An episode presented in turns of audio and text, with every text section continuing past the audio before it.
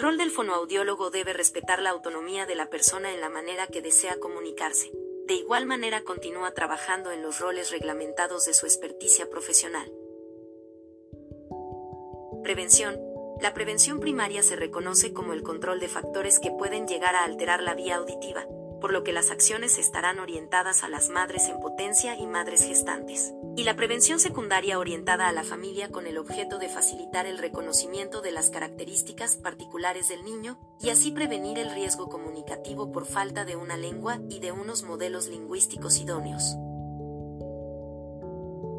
Promoción. Parte de dos aspectos. El primero, es el trabajo interdisciplinar en función a la población y la eficiencia que presenta fonoaudiólogo, médico, psicólogo, otorrino. Segundo aspecto orientado a divulgar en los diferentes escenarios las características particulares como son modalidades comunicativas empleadas, formas de aprendizaje, estrategias para el proceso de aprendizaje, enseñanza, entre otras y las ayudas especializadas que requieren las personas con deficiencia auditiva.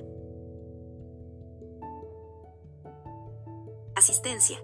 Dentro del rol asistencial, se destacan acciones como son la consejería, asesoría y la intervención directa con el usuario.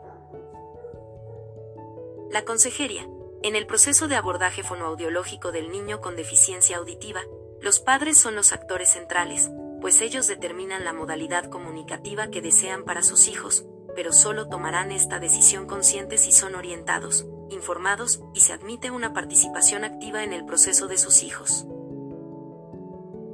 La asesoría es quizá una de las acciones menos reconocidas y desarrolladas por los profesionales, pero de su éxito depende el cumplimiento de los objetivos propuestos en los diferentes planes de intervención terapéutica.